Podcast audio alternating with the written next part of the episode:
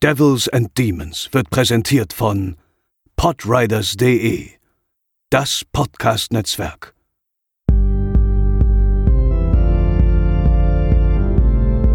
They're coming to get you, Barbara. They're coming for you. Moin Moin, frohes neues Jahr und herzlich willkommen zur 106. Folge von Devils and Demons und der ersten für das Jahr 2020. Ich bin der Chris und an meiner Seite ist selbstverständlich Pascal. Hallo. Wir haben heute einen brandaktuellen Film für euch im Angebot, den Pascal und ich zusammen im Kino gesehen haben und der seit dem 2. Januar im Kino läuft, also auch aktuell noch läuft. Ähm, ist vielleicht nicht ganz das korrekte Genre für unser Podcast-Format, aber es gibt eine Leiche, es gibt viele Verdächtige, es gibt etwas Blut und es gibt eine Menge Spannung. Deshalb haben wir uns dazu entschieden, ähm, heute bei Devils and Demons über Knives Out zu reden. Aber hören wir erstmal in den Trailer. I'm Detective Lieutenant Elliot, and this is Trooper Wagner. We just want to ask a few questions. We understand the night of his demise, the family had gathered to celebrate your father's 85th birthday. How was it, by the way? The party? Pre my dad's death? Oh, it was great.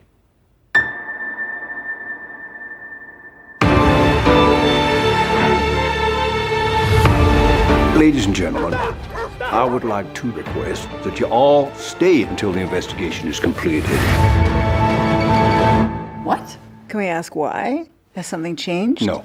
No, it hasn't changed, or no, we can't ask. I'm gonna live till I die. You think one of his family Walls, walls. killed? Is that what you're suggesting? Let it cry.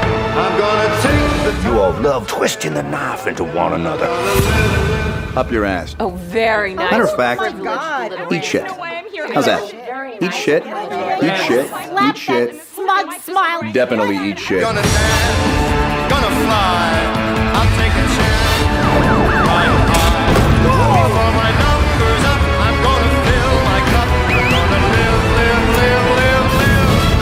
You know something. Spill it. I suspect foul play. I have eliminated no suspects.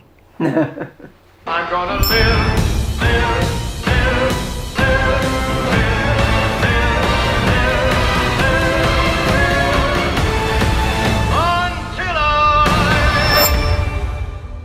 twisted web. We are not finished untangling it, not yet. What is this? CSI KFC?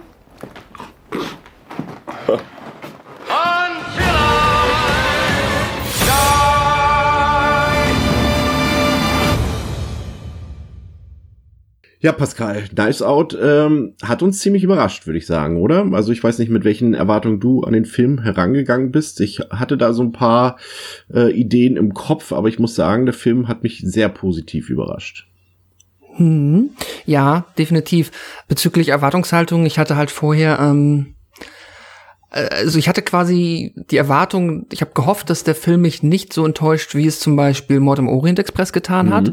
Und ich hatte halt vorher, es ist ja auch relativ offensichtlich jeweils, wenn man sich die jeweiligen Trailer anguckt, ist es halt so diese gleiche, wer ist der Mörder, Agatha Christie Schiene, nur dass es halt hier jetzt keine Romanverfilmung ist, aber trotzdem geht das ja in die gleiche Richtung. Beide Filme haben ja für sich genommen halt einen sehr vielfältigen und aber auch herausstechenden Cast. Und deswegen habe ich da halt so ein paar Parallelen im Vornherein gezogen, die glaube ich auch recht offensichtlich sind. Und hatte daher halt ein bisschen die Befürchtung, dass das ähm, ja ähnlich unterwältigend wird, wie jetzt äh, ja ich halt äh, Mord im Orient Express fand. Aber äh, wie du es ja schon gesagt hast, äh, auch ich war hier positiv überrascht und äh, doch sehr happy mit dem Film. Ja. Ähm, auch die Zuschauer generell sind sehr zufrieden mit dem Film. Auf Letterboxd hat der Film aktuell eine Durchschnittswertung von 4,1 von 5, auf der IMDb auch eine satte 8,1 von 10. Äh, der Film ist freigegeben ab 12 Jahren, hat 40 Millionen Dollar gekostet und bisher knapp 260 Millionen Dollar eingespielt. Ein Sequel wurde auch schon angekündigt, ist klar bei so einem Kassenerfolg, also Mhm. hat er einfach mal das äh, mehr als das Fünffache, ja, quasi mehr als das Sechsfache schon eingespielt von seinem Budget und auch die Academy ist äh, aufmerksam geworden auf den Film und hat ihn immerhin, äh, nachdem es ja mehrere Nominierungen für den Golden Globe gab, gab es hier tatsächlich auch eine Nominierung für den Oscar für das beste Originaldrehbuch von Ryan Johnson, darauf werden wir gleich noch ein bisschen genauer eingehen. Ähm, du hast es schon gesagt, äh, prominente Beteiligte hier am Film, also eben Ryan Johnson hat das Skript äh, geschrieben und auch Regie geführt, der hat durchaus in der Vergangenheit schon ein paar interessante Filme gemacht mit Brick und Looper, aber ich glaube so die große Prominenz oder die große äh, ähm, Reichweite hat er dann äh, mit seiner Star Wars Produktion The Last Jedi bekommen, äh, ist jetzt nicht äh, der richtige Tag, glaube ich, oder auch nicht das richtige Format, um über äh, die ganzen Diskussionen im Internet äh, um mm. The Last Jedi irgendwie hier auszuführen. Also das soll dann an irgendeiner anderen Stelle in, in einem anderen Podcast geschehen oder ist auch schon millionenfach passiert. Also da werden wir jetzt, äh, glaube ich, heute uns die Zeit für sparen. Aber der Cast, also was haben wir hier alles im Line-Up? Äh, Daniel Craig, der äh, ja eigentlich immer ein bisschen so der grimmige Typ ist. Äh, wir kennen ihn alle aus James Bond oder auch im Podcast hier schon The Girl with the Dragon Tattoo. Das ist immer so ein bisschen der auf jeden Fall charmante Typ, aber er ist schon auch so einer von der härteren Sorte, schaut immer grimmig drein, aber äh, auch bei Bond hat er ja schon immer mal einen kecken Spruch fallen lassen. Und dass er Humor kann, hat er ja auch in Logan Lucky bewiesen. Also äh, er ist auf jeden Fall hier nicht falsch in dem Cast, aber auch ansonsten, äh, auch für, für, für natürlich für uns Genre-Fans. Ich meine, Jamie Lee Curtis, Number One Scream Queen in the World, ist dabei. Äh, mhm. Michael Shannon sehe ich eigentlich immer gerne. Äh, Tony Collette war ja auch zuletzt überragend in, in Hereditary, spielte eine völlig andere Rolle. Äh, Christopher Plummer, der ja auch wirklich einfach mal eine eine Zeit lang irgendwie verschollen war gefühlt, aber irgendwie dann plötzlich wieder aufgetaucht ist vor ein paar Jahren und eigentlich in allen Filmen, in denen er mitspielt, und es sind meistens ja auch immer gar nicht so viele Szenen, in denen er mitspielt, aber da äh, ja nimmt er eigentlich den Zuschauer gefangen mit seiner Performance, auch in diesem Film hier, so wie sei schon mal verraten. Also ähm, großartig und vielleicht der, der am wenigsten vielleicht hier noch so ein bisschen reinpasst auf den ersten Blick ist Chris Evans, aber dazu auch gleich noch ein bisschen mehr und ähm, zur Hauptdarstellerin Anna der Maas, die vielleicht, äh, was heißt vielleicht definitiv, äh, zumindest aus meiner Sicht die größte Überraschung des Films ist, ähm, die einige von euch sicherlich aus Blade Runner äh, 2049 kennen, die ja auch mit Daniel Craig zusammen den Mix im neuen Bond No Time to Die auch zu sehen sein wird. Aber auch dazu gleich mehr. Ähm, wir haben uns dazu entschieden, für diejenigen unter euch, die den Film noch nicht gesehen haben und vielleicht noch sehen wollen, ähm, jetzt ein Fazit vorwegzustellen, ähm, bevor wir so ein bisschen in die Tiefe des Films gehen, weil der Film natürlich, klar, es ist ein Whodunit Mystery Thriller, letztendlich äh, ist da, ja, jedes Wort zu viel, so ein bisschen verraten mhm. und äh, deswegen äh, gleich mal vorweg, also ähm, Pascal, mal so grob zumindest, ähm, wie sehr begeistert bist du von Knives Out? Mhm. Äh, doch, äh, schon ziemlich. Ähm, du hast ja eben schon den, äh, ja, den Cast ein bisschen, bist ein bisschen durch den Cast gegangen. Und da finde ich, ist halt tatsächlich, was der Film halt wirklich hier da mit, mit dem Casting brillant geschafft hat. Und was vielleicht auch ein bisschen den äh, finanziellen Erfolg miterklären könnte, ist halt meiner Meinung nach das Gefühl, dass die hier wirklich quasi jeden, also jeden potenziellen Zuschauer, jede Generation, jede Art des sonstigen Medienkonsumenten hiermit abholen. Weil einerseits natürlich, ich meine, das Thema ist schon mal ein Thema, das man mainstreammäßig aufziehen kann. Es gibt jetzt nicht so wenig Leute, die, ähm, sag ich mal, glaube ich, grundsätzlich mit so einem Thema nichts anzufangen wüssten. So Spannung ist immer gut und so Mord, Detektivarbeit und so ist ja auch für die allermeisten ganz okay. Dann hast du hier auch halt noch die äh, Jungdarsteller in Anführungszeichen, so Catherine Langford und Jaden Martell, die jetzt äh, entweder aus ähm, 13 Reasons Why oder der neuen, die neuen S-Verfilmung, die wir auch besprochen haben, ähm, bekannt sind und halt sicherlich auch gut das jüngere Publikum ansprechen und dann halt Daniel Craig, Chris Evans natürlich eindeutig äh, ist natürlich mit dem äh, ja mit dem Marvel Branding immer noch unterwegs und ähm, dann Christopher Lammer, Jamie Lee Curtis noch für andere Genre-Fans ist halt einfach ziemlich geniales Casting und äh, mir gefallen halt wirklich eigentlich ausnahmslos alle Darsteller, die ähm, mit dabei sind und ähm, ja, das ist halt einerseits schon ziemlich großartig. So, da kann man auf jeden Fall drauf aufbauen und dann schafft der Film halt das, was ich mir erhofft habe, dass er halt äh, es ist ja natürlich jetzt ein Film, da erwartet man natürlich die ein oder andere radikale Abbiegung innerhalb der Geschichte im Laufe des Films. Twist sagt Und- man dazu heute. Ja, genau, Twist. äh, ja, dieses neudeutsche Wort. Äh, nee, ähm, und da ist natürlich halt immer die ähm, Befürchtung, dass dieser Twist in Anführungszeichen schon halt äh, aus zehn Meilen Entfernung zu riechen ist und der dann halt überhaupt nicht überraschend ist, dass er doof ist, dass er keinen Sinn ergibt, dass der Film sich innerhalb seiner eigenen Logik, die er versucht aufzuspannen, halt verstrickt und unsinnig wird. Und das schafft der Film halt alles meister, also meisterlich, aber das ähm, passiert hier einfach an, für meinen Geschmack nicht. Das ähm, passt alles zusammen, die äh, Twists, der Twist, wie auch immer, ähm, das funktioniert alles, das gefällt mir, das ist clever meiner Meinung nach. In dem Sinne halt kann ich auch die Oscar-Nominierung an der Stelle jetzt durchaus nachvollziehen, ohne jetzt abwerten zu können, ob es da bessere Kandidaten gegeben hätte, weil ich jetzt auch nicht alle Filme gesehen habe, die da so in Frage gekommen wären.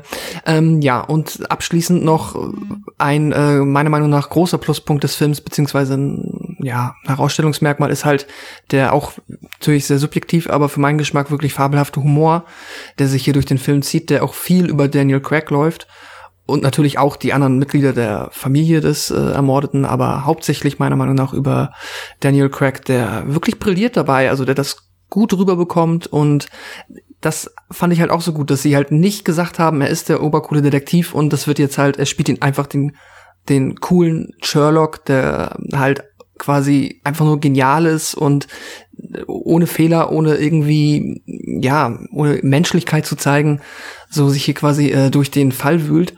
Nee, das haben sie äh, sehr erfrischend äh, hinbekommen. Äh, beziehungsweise Ryan Johnson hat das sehr, sehr gut, äh, ja, sehr gut, sehr gute Arbeit in dem Feld geleistet. So, mein etwas äh, längeres Fazit. so, jetzt darfst du. ja, ähm, kann ich dir eigentlich komplett zustimmen. Also ich finde natürlich auf der einen Seite ist wirklich der Cast äh, ein absoluter Pluspunkt, eine, eine große Stärke des Films, weil wirklich alle Darsteller in ihren Rollen super funktionieren. Ähm, natürlich sind die Figuren so ein bisschen überzeichnet, aber es gehört dann einfach auch in so ein Murder-Mystery-Spiel hinein. Es, ich fand, der hat ein sehr gelungenes Tempo, auch der Film. Also der geht ja auch über zwei Stunden, aber ich fand den eigentlich maximal fünf Minuten zu lang, wenn überhaupt. Und auch das, das Drehbuch, du hast es gesagt, das ist sehr smart und sehr clever, ähm, hat schöne Dialoge, sehr viel schön pointierten Humor, der wirklich auch, ich glaube, wirklich zu 95 Prozent sitzt. Also da, ich habe sehr oft gelacht und, und sehr viel Mhm. geschmunzelt, habe einfach auch richtig viel Spaß gehabt und äh, das äh, ist ja auch nicht so häufig. Also na klar gibt's Filme, die einen aus irgendwelchen Gründen äh, gefallen und äh, begeistern, aber Spaß ist ja trotzdem noch mal, mal so ein bisschen was anderes. Und den hatte ich auf jeden Fall. Ich fand den auch audiovisuell wirklich äh, jetzt nicht herausragend, aber, aber durchweg gelungen. Und, und das hat einfach Spaß gemacht. Du hast es schon gesagt, äh, ähm, Twists sind natürlich immer Geschmackssache. Ähm, gehen wir ja gleich auch noch ein bisschen genauer ein, aber ich fand, das hat hier hervorragend funktioniert, ohne dass der Film sich irgendwie selbst äh, dekonstruiert hat am Ende. Also äh, muss man schon sagen, äh, ein sehr gelungener Film und man muss ja heutzutage auch wirklich froh sein, wenn so ein Film im Mainstream-Kino gut läuft und erfolgreich läuft, der eben keinen Prequel, Sequel, Remake oder Reboot ist und und äh, das freut uns natürlich sehr. Ähm, ich halte mich mal ein bisschen kürzer als du. Ich, äh, das ist jetzt eine Premiere, dass wir auch unsere, unsere, unsere Be Bewertung schon mal vorab abgeben, aber ich bin da Ja. bei vier von fünf äh, Sternen tatsächlich wirklich ein sehr gelungener Auftakt in das Kinojahr. Ja, äh, stimmt. Das habe ich natürlich jetzt komplett vergessen, aber äh, da gehe ich mit dir konform und gebe auch äh, vier von fünf Sternen. Okay, dann sollten jetzt alle, die den Film noch nicht gesehen haben oder zumindest die ihn noch sehen wollen, abschalten und beim nächsten Mal ähm, dann weiterhören, äh, beziehungsweise nachdem ihr den Film gesehen habt. Äh, wir machen jetzt eine kurze Unterbrechung, in der Pascal euch eigentlich mal erzählt, worum es überhaupt in Knives Out geht. Benoit Blanc ist ein Privatdetektiv allererster Güte und genießt einen hohen Bekanntheitsgrad. Von einer anonymen Partei wird Blanc beauftragt, sich einem Fall anzunehmen, der aus Sicht der Polizei eigentlich gar keiner ist. Der Kriminalautor Harlan Thrombey hat allen Anschein nach Suizid begangen, nachdem er zusammen mit seinen Kindern, Enkeln und Angehörigen auf seinem Anwesen seinen 85. Geburtstag gefeiert hat. Blanc nimmt den Auftrag von Unbekannt trotz fehlender Indiensten ernst und macht sich mit Hilfe zweier Detectives dran, den Familienmitgliedern des Autoren auf den Zahn zu fühlen. Schnell stellt sich dabei heraus, dass fast jedes Mitglied dieser äußerst illustren Truppe ein valides Motiv gehabt hätte, Harlan Thrombey zu ermorden. Ja, danke Pascal. Ähm, ich hatte tatsächlich zunächst ein bisschen Angst, dass der Film vielleicht etwas langatmig sein könnte. Ich hatte es eingangs schon gesagt. Es hat sich natürlich als Irrtum herausgestellt. Ähm, der Film hat mich wirklich mit seinem gelungenen Pacing begeistert. Er gönnt sich die richtigen Pausen, wo es angebracht ist, zieht dann wieder an, an Stellen, an denen es angebracht ist. Aber meine Befürchtung hatte sich zunächst noch nicht so ganz äh, in Luft aufgelöst, da gerade der Anfang, äh, der sehr gelungen ist, wie ich finde.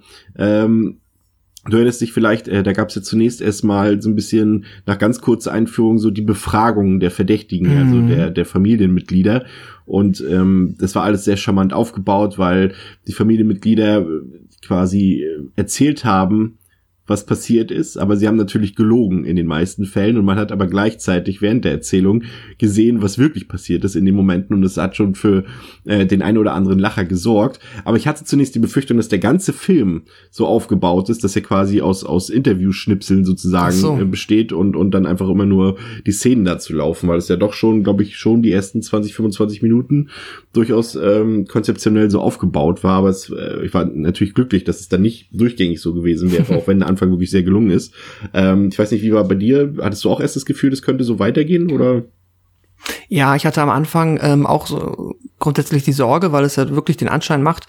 Aber ähm, was halt äh, aber wiederum dem Film sehr dienlich ist, dass es halt so gemacht ist, zumindest für mich, ich weiß nicht, wie es dir da geht, aber wenn es halt immer dann direkt mit so einem großen Cast um die Ecke geht und man halt irgendwie auch mehr oder weniger verstehen muss, wie jede Figur heißt, wie jede Figur grob irgendwie in diesem Kosmos zu verorten ist, ist es halt super hilfreich.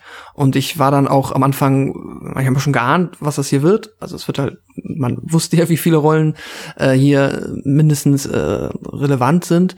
Da äh, habe ich mich erstmal sehr darauf konzentriert, äh, quasi ja diesen Stammbaum nachzuvollziehen und wer da an welcher Stelle sitzt. Ähm, ja, das hat mich am Anfang ein bisschen herausgefordert. Ich fand es aber halt gut, dass der Film ähm, ihm am Ende so diese ersten ja 20 Minuten gibt, dass man halt wirklich in Ruhe sich darauf vorbereiten kann und nicht jeder einfach nur einmal mit dem Namen kurz erwähnt wird und dann Ja. wieder aus dem Bild huscht. Das ähm, kann so ein Film nämlich dann auch sehr anstrengend machen, wenn man ja nicht so richtig mitbekommt, wie jetzt jede Figur heißt, wenn es dann auch noch die gleiche Familie ist und ja. Ja, diese, diese, diese, diese ähm, Szenen am Anfang, die haben halt einfach einen perfekten Überblick gegeben über die Figuren, die natürlich, Ja. wie, wie ich hatte es ähm, schon gesagt, natürlich sehr überzeichnet sind und sehr stereotypisch sind, Mhm. aber im, ir- irgendwie auch so einen Querschnitt durch die amerikanische Gesellschaft so ein bisschen darstellen.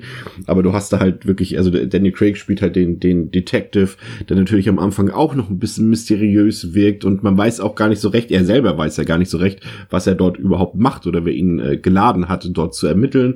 Du hast dort äh, Christopher Plummer als äh, verstorbenes Familienoberhaupt, aber wir sehen natürlich im Laufe des Films auch lebendig und und ähm, Anna de Armas spielt die sozusagen die Pflegerin von Christopher Plummer und äh, da gibt's äh, auch ein paar Gags, die auf ihre Kosten laufen. Zum, äh, es ist immer so, das sind immer so diese Gags, bei denen ich nicht so ganz weiß, ob ich da lachen soll oder nicht. In dem Fall war es natürlich auch eine politische Anspielung gerade auf die Figuren, die das ausgelöst haben, dass sie mal als äh, Uruguayanerin bezeichnet wird, mal als äh, Paraguayanerin, als Argentinierin und was weiß ich. Und ähm, aber sie, sie, sie hat auch eine gewisse Aura einfach. Man weiß natürlich auch sehr früh, dass, dass sie jetzt nicht einfach nur eine Nebenfigur ist, sondern dass sie schon eine prägende Mhm. Rolle spielen wird, weil der Film ja auch schon ähm, sich sehr früh an sie hängt, würde ich mal sagen. Und aber es gibt da halt so, so kleine Kniffe drin, zum Beispiel, dass sie eben äh, nicht lügen kann. Also sie kann schon lügen, aber jedes Mal, wenn sie lügt, übergibt sie sich. Und das ist natürlich ein smarter Kniff im Drehbuch, ne, weil eben das dann eine Figur ist, die eben nicht wirklich lügen kann und immer die Wahrheit sagen muss, beziehungsweise es eben schnell aufgedeckt wird, was natürlich bei solchen Befragungen oder Ermittlungen natürlich sehr hilfreich auch sein kann für Daniel Craig in dem Fall.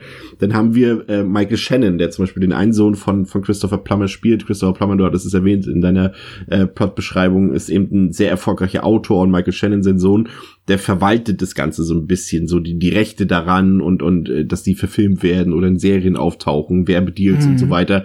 Aber er, du merkst halt bei, bei ihm, dass er das Ganze schon als sein Werk so ein bisschen verkauft. Ne? Also er, er, Ja. er redet so, er verhält sich so, als wäre das irgendwie sein Werk, was er aufgebaut hätte, was er dort äh, vermarktet, aber letztendlich ist er nur ein Rechteverwalter mehr oder weniger. Und dann hast du noch ganz viele andere skurrile Figuren, Enkelkinder. Du hast Chris Pine, der, der ein ein Enkelkind spielt, der irgendwie mit einem davonkommt und trotz, also der so eine, so eine Hassliebe hat zu seinem, zu seinem ähm, Großvater. Und es sind alles sehr viele bunte Figuren, eben gerade auch, äh, ich hatte es erwähnt, und ähm, Toni Collette spielt da auch völlig konträr zu ihrem sonstigen Besetzung. Also man muss schon sagen, also der Cast an sich ist schon grandios, aber auch die Figuren machen einfach wirklich sehr viel Spaß. Ne? Das kann man ja nicht anders Ja. sagen. Ja, definitiv. Ähm, ich, äh, ja, Auch Don Johnson zum Beispiel, den, das, der hat ja auch äh, vor ein paar Jahren quasi so ein bisschen äh, sein Comeback gefeiert, aber dass der hier auch nochmal in so einem Film auch, auch wirklich toll schauspielert und, und auch so eine skurrile Figur abgibt, die für viele, viele, viele Lacher sorgt und humorvolle Momente. Also habe ich sehr gefreut, die ganzen Leute alle zu sehen. Ne? Ja, das stimmt. Du hast es eben schon einmal erwähnt, ähm, mit diesem, äh, dass halt die Martha oft dann, äh, dass da ihre Nationalität oft äh, gefühlt immer sehr geraten wird von den anderen Familienmitgliedern, obwohl sie ja alle sich ähm, ja so mögen. Das ist ja so ein bisschen, auch der Film sagt ja quasi, die ist halt Teil der Familie, Ja. aber eigentlich ist sie es natürlich nicht so. Und jeder, man merkt halt, dass die ganze Familie mehr oder weniger ausnahmslos halt sie äh, quasi, ich sag's mal jetzt in Anführungszeichen, benutzt, um halt so das eigene Gewissen reinzuhalten. Mhm. Das ist dann ja auch später im Film noch ein ganz wichtiger Twist, dass man halt erst dann, ähm, ja, möchte man ihr helfen und der Film ist da halt ähm, in diesem äh, auch sehr, das habe ich, hätte ich vielleicht auch im Fazit erwähnen können, was mir nämlich auch gut gefallen hat, der ist gar nicht so subtil damit auch gesellschaftskritisch zu sein und hat da auf jeden Fall einige Momente ähm, im Film, die das äh, immer sehr nach, ja, das Thema sehr nach vorne bringen. Das hat mir auch ziemlich gut gefallen. Und Ja, das ist ja Beispiel, das, was, was, was ich meinte. Du hast halt wirklich, die, jede Figur ist da nicht ohne Grund, genauso wie sie ist. Da sind halt Ja, eben genau. ein paar Leute bei, die nur auf Geld aus sind. Da sind Leute bei, die ganz klar Trump-Wähler sind äh, mit ihren rassistischen Äußerungen und, und äh, einfach wie sie sich geben, Mhm. auch teilweise auch uninformiert sind, eben was halt das zum Beispiel und, und, und einfach nur auf sich selbst schauen und die Kombination aus beidem und solche Ja. Dinge halt einfach und, und auch, ein- äh, auch ein paar nette kleine Anspielungen und, und, und so äh, Randbemerkungen auch über Netflix und so weiter. Also das, da steckt schon äh, mehr drin, als man auf den ersten Blick äh, vermuten könnte. Gebe ich dir vollkommen recht. Ja, genau. Auch jetzt die Figur des Don Johnson, der ähm, hat ja auch dann diesen einen Dialog während der Geburtstagsfeier auf der Couch, wenn er dann, ähm, wenn sie dann dieses, was man halt schon oft an irgendwelchen, also wie man sich halt am Stammtisch vorstellt oder vielleicht auch der eine andere selbst schon mal erfahren hat, dieses, ne, so pro Einwanderung, gegen Einwanderung und dann dieses sehr stumpfe, äh, ja, Streitgespräch da im alkoholisierten Zustand und es ist immer so eine Mischung zwischen schon leicht, also jetzt auch für mich als Zuschauer unangenehm dazu zu gucken, weil man es halt so, weil es irgendwie auch schon teilweise sehr abstoßend wirkt, ähm, aber trotzdem noch so gut verwoben, dass man auch ja, über die Blödheit, die ja so offensichtlich dann da auch den äh, manchen Figuren ähm, auferlegt ist, halt auch irgendwo noch schmunzeln kann. Was ich sehr gut an dem Film fand, war eben auch so ein bisschen die, die, der Perspektivwechsel. Und der war halt für mich auch so erfrischend an dem Film, dass du natürlich normalerweise in so einem Whodunit-Film, ähm, nehmen wir mal als, als Beispiel die Agatha Christie-Verfilmung zum Beispiel, dass du da halt eben so einen Erm- Ermittler, so einen Detektiv wie Hercule Perot einfach folgst auf Schritt und Tritt bei seinen Ermittlungen. Und das scheint hier zunächst, ähm, auch so ein bisschen zu sein, dass du natürlich äh, Daniel Craig hier als als als Detective, äh, Detective ist falscher Ausdruck, als Detektiv ähm, verfolgst bei seinen Ermittlungen bei der Spurensuche und äh, der Film aber so ein bisschen, ja, nee, schon vor vor der Halbzeit würde ich sagen, so ein bisschen wechselt äh, eben auf die von von von äh, Anna der Maas äh, gespielte Pflegerin des Verstorbenen und ähm, du dann ja, das wechselt einfach. Also ich will jetzt nicht sagen, dass jetzt, äh, dass, dass jetzt der Ermittler, der von Daniel Craig gespielt wird, so eine Figur ist, äh, die du, mit der du jetzt mitfieberst in dem Sinne, aber es ist halt eben schon unser Greifpunkt, ne, weil wir natürlich Mhm. das Geheimnis lüften wollen. Also müssen wir in der Regel auch mit dem mitfiebern, der das Geheimnis lüftet. Aber das macht der Film ganz geschickt und auch auf eine sehr smarte Art und Weise, wie er einfach so wechselt, so, so ganz langsam die Perspektive auf Anna Damas äh, äh, Figur wechselt und, und, und wir sie anfeuern, obwohl wir, oder anfeuern ist der falsche Begriff, aber wir sympathisieren mit ihr, weil wir auch so ein bisschen ihre Familiengeschichte kennen, die kommt ja auch so ein bisschen zum Tragen langsam, dass sie, ihre Mutter damals illegal eingewandert ist und, und auch immer noch illegal im Land ist und so weiter und so fort. Aber sie ist halt, wir merken halt einfach auch, und das sagt äh, Daniel Craig ja auch im Film zu ihr, dass sie aber einfach eine eine, ein guter Mensch ist. Und das wissen wir irgendwie Mhm. als Zuschauer auch. Das unabhängig davon, ob sie jetzt nun ähm, ähm, den, das Familienoberhaupt getötet hat oder irgendwie dahinter äh, oder damit drin steckt. Völlig unabhängig davon. Das ist dem Zuschauer, glaube ich, dann irgendwann egal, weil wir schon einfach äh, diese Figur so ein bisschen ins Herz geschlossen haben. Und das ist halt auch wirklich ein, ein, ein großer Punkt, weil Anna der Maas es halt so spielt, dass es, dass es greifbar ist. Sie spielt das sehr emotional und, und auch alle Sachen, die dort auf, die dort auf sie ähm, über sie geschüttet werden, so viel können wir ja hier an dieser Stelle schon verraten, dann ist es ja so, dass dann irgendwann das Testament äh, des Verstorbenen geöffnet wird und er eben seiner Familie absolut nichts vererbt, sondern einfach seiner Pflegerin, ne? Und Mhm. äh, das sorgt natürlich für noch mehr Chaos, aber du merkst richtig, wie das auch zu viel wird für diese Figur und äh, plötzlich auch die Medien sich auf sie stürzen und alle wollen natürlich plötzlich wieder ihren Kuchen abhaben aus der Familie und von außerhalb Anwälte und so weiter und du merkst halt auch, wie sie überfordert damit ist, ne? Aber du merkst halt auch Ja. gleichzeitig, dass sie irgendwie so ein Misch aus, aus Tollpatschigkeit und Cleverness aber auch an den Tag legt. Und das ist einfach äh, großartig von ihr gespielt, auch großartig als Figur so ein bisschen geschrieben. Ähm, aber das fand ich einfach, um auf den Punkt zurückzukommen, einfach sehr smart, dass der Film häufiger einfach auch die Perspektive wechselt und so einfach so ein bisschen anders wirkt als der klassische Whodunit-Film, wie wir ihn kennen eben. Ja, ja, absolut. Ich meine, du hast es ja gerade beschrieben, das äh, so ein wirklich sehr guter Kniff für diesen Film, dass wir halt ab irgendeinem Punkt über die Figur der Martha halt mehr wissen als der Detektiv. Das ist ja wirklich eigentlich selten. In der Regel Ja. weißt du immer genauso viel wie der Detektiv. So, damit du miträtseln kannst. Aber jetzt sind wir hier nach, ja, wie du hast gerade gesagt, knapp ein bisschen weniger als der Hälfte, glauben wir zu wissen, was eigentlich passiert ist. Und jetzt geht's eigentlich, aber das, was wir glauben zu wissen, gefällt uns nicht, denn die einzige, ja, oder die, ja, offensichtlich sympathische Figur des ganzen Ensembles ähm, ist nämlich jetzt hier mehr oder weniger eine Bredouille, weil, das können wir jetzt hier in diesem Spoiler-Part verraten, es erstmal so aussieht, als ob sie dafür ähm, die Schuld hat, ohne jetzt da ins Detail zu gehen. Ähm, und jetzt geht's halt nicht mehr darum, dass wir verfolgen, wie der Detektiv den Fall löst, sondern wir verfolgen, wie quasi die Figur, die uns halt gerade am wichtigsten ist, den Detektiv davon abhält, den Fall zu lösen. Und ich muss zugeben, zu dem Zeitpunkt ähm, hatte ich, als ich den Film gesehen habe, ein bisschen die Sorge, dass das jetzt halt schon wirklich, aber das war auch naiv von mir, ich gebe es zu, dass das halt schon die finale Plotwendung war.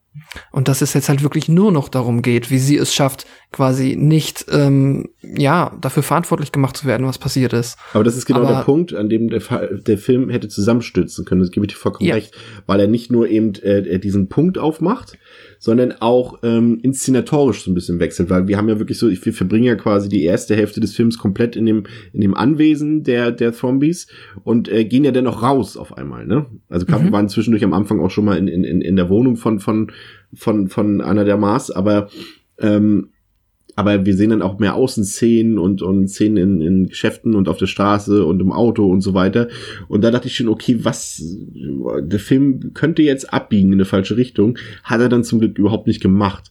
Ähm, ist dir eigentlich aufgefallen, oder ich weiß nicht, wie es dir da ergangen ist, ich finde, der hat so kleine Sachen, die so, ja, die sind jetzt nicht, die, die, das sind keine Details in dem Sinne, die sind schon ein bisschen in your face, aber ich fand das sehr gut gemacht, dass dort auch manchmal so kleine Gegenstände oder sowas, ähm, so auf falsche Fährten geführt Mhm. haben. Also da gibt's ja so die- diesen Moment, ähm, also wir dröseln jetzt nicht den ganzen äh, Twist und den ganzen äh, Plot auf, was denn dort äh, geschehen ist mit, mit dem Familienoberhaupt, ähm, aber äh, es spielt ja so ein Baseball eine kleine Rolle in dem Film. Und äh, der wird so ein bisschen die ganze Zeit so angeteasert, als könnte Mhm. er die Lösung des Films am Ende beinhalten, was er aber irgendwie gar nicht tut. Ähm, und stattdessen ähm, gibt's äh, Anna Damas muss ja dann einmal äh, des Nachts äh, in, in, in das Haus äh, einbrechen sozusagen und ähm, es bricht ja dann ein Stück Holz ab von dieser, wie nennt man das, von diesem Außen, wie heißt denn sowas, wenn man so Pflanzen außen Oh, befestigt? ich weiß es Ja, die auch nicht. Holzverkleidung für Pflanzen, nennen wir es einfach mal. Und Ja. äh, da bricht ja was ab und und man sieht dann irgendwann, wie sie mit Danny Craig auf dem auf dem äh, auf der Terrasse steht und äh, der Hund der Familie kommt mit eben diesem Holzstück, mit diesem markanten und sie es noch gerade verhindern kann, dass Daniel Craig darauf aufmerksam wird und wirft es zurück und irgendwann kommt es durch einen Zufall dann doch wieder zu ihm zurück, wo man eigentlich schon dachte, okay, ah, das ist gelöst und stattdessen hat dann der Baseball zum Beispiel überhaupt keine Rolle gespielt. Ich fand es so, es sind aber so ein paar kleine kleine Sachen drin, die mir einfach sehr gefallen haben. Es sind jetzt keine weltbewegenden Ideen, aber ich mag sowas. Es hat viel Charme so, weil es halt auch ähm, auch oft einfach in falsche. Man, du wisst halt wirklich, der Film ist regt halt wirklich zum Rätseln und zum Knobeln an und das ist eigentlich fast mit das Wichtigste, weil es ja gleichzeitig auch dafür sorgt, dass der Film spannend ist, weil er, er hat ja in dem Sinne keine irgendwie keine schaurige Atmosphäre oder sowas und man hat ja auch keine Angst oder äh, also in, in dem Sinne also die klassischen Motive, die wir sonst hier besprechen, aber er ist einfach spannend, ähm, weil er ja, weil du einfach mit, miträtseln kannst. Du kannst mitmachen. Es gibt viele Hinweise, es gibt Gegenstände, Situationen, die verdächtig sind, die dann aber doch nicht irgendwie zur, zur Auflösung beitragen können. Und auch die Verhaltensweisen der Figuren. Und dann gibt's eben die Figur von, von Chris Evans.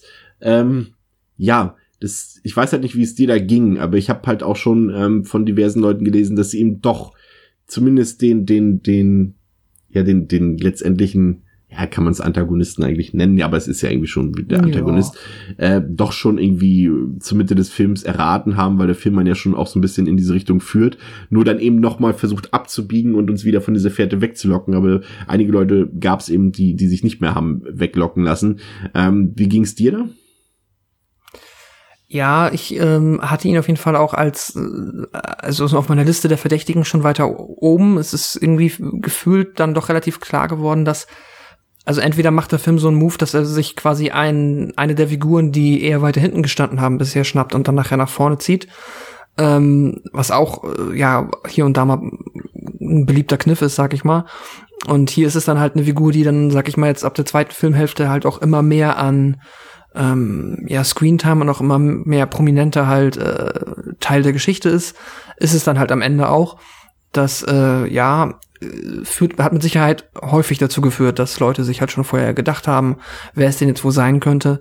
Gerade weil er dann halt auch noch so omnipräsent die Rolle des, ich sag mal, coolen Typen einnimmt, der halt mit dem Rest seiner Familie eh nichts zu tun haben will. Die sind ja eh alle blöd und wir finden die ja in der Regel auch blöd oder zumindest anstrengend oder seltsam. Ähm, und ja, das ist dann, das, also wenn es auch als Kritik gelten soll, kann ich es nachvollziehen. Aber es ist auf jeden Fall, ähm, ja, glaube ich, nicht ungewöhnlich, dass das viele Menschen ähm, sich schnell gedacht haben. Ja, ja, ich fand's, ich also irgendwie war es, äh, ja, ich will jetzt nicht sagen, also ähm, ich, ich sag mal so am Ende, als es aufgeklärt wurde und klar war, dass Chris Evans da äh, ähm, dick mit drin steckt, da habe hab ich auch schon gesagt, ja gut, okay, das hat sich angedeutet. Aber mhm. ich fand es einfach smart gelöst, weil ähm, der Film eben einen Fehler nicht begeht, und das hatten wir auch schon zweimal angesprochen hier, ähm, dass er eben sich nicht dekonstruiert mit so einem völlig übertriebenen Ende, dass da irgendwie ein totaler Quatsch am Ende passiert, wo man sagt, what the fuck, das ruiniert mir jetzt den Film oder ja. das, das hätte doch jetzt echt nicht sein müssen und sowas und das macht der Film eben nicht und deswegen fand ich es gut, dass er irgendwie ein sinniges Ende ergeben hat und, und äh, das fand ich wirklich gelungen, weil der, es gibt so viele Filme, die eben am Ende wirklich den Twist raushauen, bei dem du sagst, nee, okay, das hätte ich mir A niemals denken können. Und es gab mir auch keine Hinweise. Und der Film gibt ja mhm. Hinweise mm. für Chris Evans. Und das ist, finde ich, wichtig. Also er gibt natürlich eben auch Hinweise für andere Protagonisten, die dort irgendwie mit drin stecken könnten, aber er gibt eben auch für den am Ende tatsächlichen Antagonisten Hinweise und und und das ist wichtig in so einem Film und äh, damit das irgendwie aufgeht irgendwie, ne, zumindest in sich schlüssig ist. Und, ja. und das macht der Film einfach sehr gut und das das das das hat, hat mir auf jeden Fall gefallen. Und das sind halt so Momente, in denen andere Filme äh, fallen und der eben nicht. Genau. Das stimmt. Ja. Es ist halt auch eigentlich gar kein ähm, so dankbares Genre oder ja kein dankbares Projekt, nämlich würde ich mal behaupten, halt sowas so hinzubekommen, dass es halt wirklich ähm, ja, von vorne bis hinten alle Hürden nimmt, halt auf der einen Seite zu unterhalten, dich bei der Stange zu halten, aber dann auch zu funktionieren und nicht am Ende zusammenzubrechen. Und das, äh, ja, ist halt, glaube ich, wirklich das, was man dem Film mit am höchsten anrechnen kann, weil, ähm, ja, alles andere ist auch super stark und cool, aber jetzt halt nichts, wo man sagt, das ist außergewöhnlich, aber dass das wiederum auf der Story-Ebene so gut funktioniert, ist es halt meiner Meinung nach schon. Da ähm, sowas hat man halt tatsächlich nicht so oft. Wobei es jetzt natürlich auch nicht das äh, Filmgenre ist, wo wir äh, jedes Jahr irgendwie 20 Filme um die Ohren geballert bekommen. Aber trotzdem sehr sehr schön. Ja. Ich ja glaube. Ähm, audiovisuell, wie hat dir der Film audiovisuell gefallen? Also das Haus habe ich geliebt. Oh, Das ist halt, das sieht halt aus wie auf dem Cluedo, wie auf dem Cluedo-Brett. So muss es dann halt auch aussehen. Gibt ja auch ein paar Äh, Anspielungen so mit, mit, mit Spielbrettern und, und Gesellschaftsspielen und sowas da. Also ich glaube, äh, das geht schon Richtung Cluedo. Und auch der, die Namen sind ja auch kein Zufall. Also Harlan Thrombey Ja. ist ja äh, scheinbar offensichtlich eine Hommage an äh, Edward Packards äh, Who Killed Harlow Thrombey, also so, ein- so ein, wie nennt man das, du bist ja auch so ein bisschen äh, Rollenspiel, hätte ich beinahe gesagt, ähm, Pen and Paper und sowas und, und das geht ja auch so in, in, in Choose Your Own Adventure, so heißen die, glaube ich, die Dinger. Und ähm, da kommt der Name ja so ein bisschen her und der hat natürlich auch diese ganzen Referenzen an Agatha Christie, an Cluedo und an sämtlichen Sachen, die es da so gibt. Aber ich wollte dich jetzt nicht unterbrechen, Entschuldigung. Hm, alles gut. Ähm, ja, das fand ich halt fabelhaft. Und dann, klar, der Film nimmt ja auch mal seine kleinen Ausflüge nach draußen, äh, die da, ähm, ja, dem Haus äh, vorliegende Ortschaft. Also es ist halt ein bisschen trist, muss ich zugeben, zumindest jetzt in meiner Erinnerung. Aber ähm, es ist vielleicht auch ein Kontrast, der da bewusst gewählt wurde. Das ist ähm, ja alles ein bisschen sehr ähm, ja unspektakulär, eigentlich sehr sehr schlicht alles ist halt jetzt nicht irgendwie, ähm, sag ich mal, so eine so ein wohliges Gefühl entsteht, äh, wie jetzt äh, in anderen Filmen, die sich dann meinetwegen in den neuen S-Verfilmungen, wo man halt immer so wo es alles so schön ist, wenn man halt so sich jetzt nur die Ortschaft und die Landschaft anguckt, da ist der Film ein bisschen schlichter, aber das äh, hat mich zum Glück am Ende nicht so großartig gestört, weil das ja halt doch meistens nur Ausflüge sind und wir dann am Ende doch wieder immer im Haus sind. Und ähm, davon abgesehen, äh, auf Audioebene ist mir jetzt beim ersten, ähm, bei der ersten, ich sag's weiter, Sichtung, äh, nichts aufgefallen, äh, großartig. Das ist aber bei mir durchaus nicht unüblich, gerade wenn es ein Film ist, wo ich viel mitdenke und wo ich halt viel während des Films über den Film nachdenke. Äh, ist mir aber auch nichts unangenehm aufgefallen. Also ich, äh, du hast es ja auch in deinem Fazit schon gesagt, nicht überwältigend, aber ähm, ja, alles auf dem Niveau, für meinen Geschmack, auf dem es sein muss, um gut zu funktionieren. Ja, absolut. Gebe ich dir vollkommen recht. Also ist jetzt nicht, also ich fand äh, noch ein bisschen herausragend fand ich durchaus auch das, Editing, also der, der Schnitt war wirklich äh, sehr ansprechend, wie ich fand und und und äh, der, Film vermittelt halt einfach eine gewisse Atmosphäre mit seinen Bildern und das äh, gelingt ihm auf jeden Fall, ohne jetzt irgendwie groß ja irgendwas äh, extrem Gutes zu machen oder so, aber er ist einfach sehr routiniert und sehr solide, Mhm. auf jeden Fall auch überdurchschnittlich gut äh, gemacht, auf jeden Fall. Also der, das, die, die, die handwerklichen Qualitäten passen sich auf jeden Fall äh, einfach auch an der Geschichte. Ne? Ja, Ähm, was soll man sagen? Also ich würde sagen, ach so, wir haben noch gar kein Wort über die Uhroma verloren, aber das ist vielleicht jetzt auch zu viel, aber äh, hat mir auch sehr gut gefallen. Aber ja, also ich, ich finde, also mir hat der sehr viel Spaß gemacht. Ich hatte es für einen ziemlich gelungenen Film mit dem Humor an den richtigen Stellen, gutes Timing dafür, äh, einfach auch eine schöne Erzählung und man, man hat Spaß dabei, man fühlt sich gut unterhalten und äh, ist trotzdem irgendwie emotional involviert in der ganzen Sache und der Cast ist halt natürlich, der hat einfach Bock, das zu spielen und das merkt man auch. Ja. Und du merkst auch einfach, dass Ryan Johnson Bock auf diesen Film hatte ähm, und, und da kann man einfach so sagen, das ist so ein Film, glaube ich auch, den sich einfach auch Leute, und das meine ich jetzt alles anders als abwertend, äh, den sich auch Leute angucken können, die nicht so häufig Filme gucken oder die nicht Ja. so häufig ins Kino gehen. Das ist ein Film, glaube ich, mit dem sich die meisten zumindest wohlfühlen und sagen, doch, das war doch nett. Das ist das Mindeste, glaube ich, was bei fast, sag ich mal, bei 98 Prozent der Kinobesucher rauskommen sollte. Und deswegen bin ich der Meinung, dass ihr dem Film auf jeden Fall eine Chance geben solltet, äh, so wie es schon viele andere getan haben und euch den ansehen solltet. Also äh, auch noch nach weiteren 20 Minuten bin ich bei vier von fünf Sternen. ja, genau. Ähm, ja, ich habe ja auch, äh, ja, jetzt mein Fazit ist schon äh, ja da gewesen und ich habe auch nicht mehr so viel zu ergänzen. Es gibt halt, weil ich jetzt noch so äh, bisher aus ja ausnahmslos positiv war, es gibt halt schon so ein paar Momente, wo ich manchmal jetzt bei den Figuren, also ich fand zum Beispiel, es gibt ja diese lustige Idee, dass sie dann halt, die Martha muss immer sich übergeben, wenn sie lügt. Die fand ich halt, auch der Humor, der sich daraus äh, ergibt, den fand ich halt ein bisschen, naja, das äh, fand ich irgendwie ein bisschen stumpf. Aber das sind so Kleinigkeiten und das äh, sieht mit Sicherheit auch jeder anders. Vielleicht ist es auch, äh, ja, dann einfach nur mein individuelles äh, Problem. Ja, was Chris gesagt hat, ich finde halt, glaube halt auch einfach, dass es ein Film ist, wo man, ähm, ich meine, jeder Mensch jeden Alters kann alles mögen, aber es gibt ja dann halt dieses, man sagt so, jemand, der 60 ist, guckt vielleicht andere Filme im Kino als jemand, der 16 ist. Und das wäre jetzt aber zum Beispiel ein Film, wenn ich, den hätte ich jetzt auch vor ja, den hätte ich wahrscheinlich mit 16 genauso gerne geguckt, wie ich jetzt aber auch vielleicht mit meiner Mutter, die jetzt ja. äh, irgendwie eher schon Ü50 ist, die hätte wahrscheinlich auch Spaß an dem Film. Jetzt bei meinen Großeltern weiß ich es nicht, vielleicht ist der Film doch schon wieder zu hektisch und ich kann es gar nicht beurteilen, aber ähm, das ist auf jeden Fall ein Film, der dieser äh, fabelhafte Satz für die ganze Familie äh, unter Umständen geeignet sein könnte und das ist doch cool. Eigentlich ein Prädikat, was hier eigentlich nie fällt. nee, ganz, ganz selten. Ja. ja. Ja, wunderbar. Ja, ähm, ja äh, danke, dass ihr zugehört habt äh, bei unserer heutigen Episode. Wir sind jetzt auch, äh, wie gesagt, äh, zurück aus unserer kleinen Urlaubswinter-Weihnachtspause und es geht jetzt Schlag auf Schlag. Wir haben was ganz, ganz Tolles äh, für euch vor, aber da äh, verrate ich jetzt noch nichts zu, aber es wird äh, was sehr Schönes, eine sehr schöne Episode. Aber bis es soweit ist, ähm, deswegen jetzt verrate ich auch was, ähm, bekommt ihr noch eine Folge zu einem weiteren aktuellen Kinostart, der tatsächlich auch mehr aus dem Horrorbereich ist und unter Wasser spielt, so viel sei schon mal verraten. ja, das war sehr low, ich weiß. Und äh, wir haben noch einen kleinen Rückblick auf ähm, die Fantasy Filmfest Nights ähm, vor. Da wird äh, Kollege André Hecker mir beiwohnen. Das werdet ihr dann auch in ein paar Tagen hören. Und da sprechen wir unter anderem über Jojo Rabbit. Ja, auch ein aktueller Film, der sehr polarisiert und äh, die meisten Leute sehr gespannt drauf sind. Also, danke fürs Zuhören. Danke, Pascal. Wir hören uns beim nächsten Mal wieder bei Devils and Demons. Tschüss.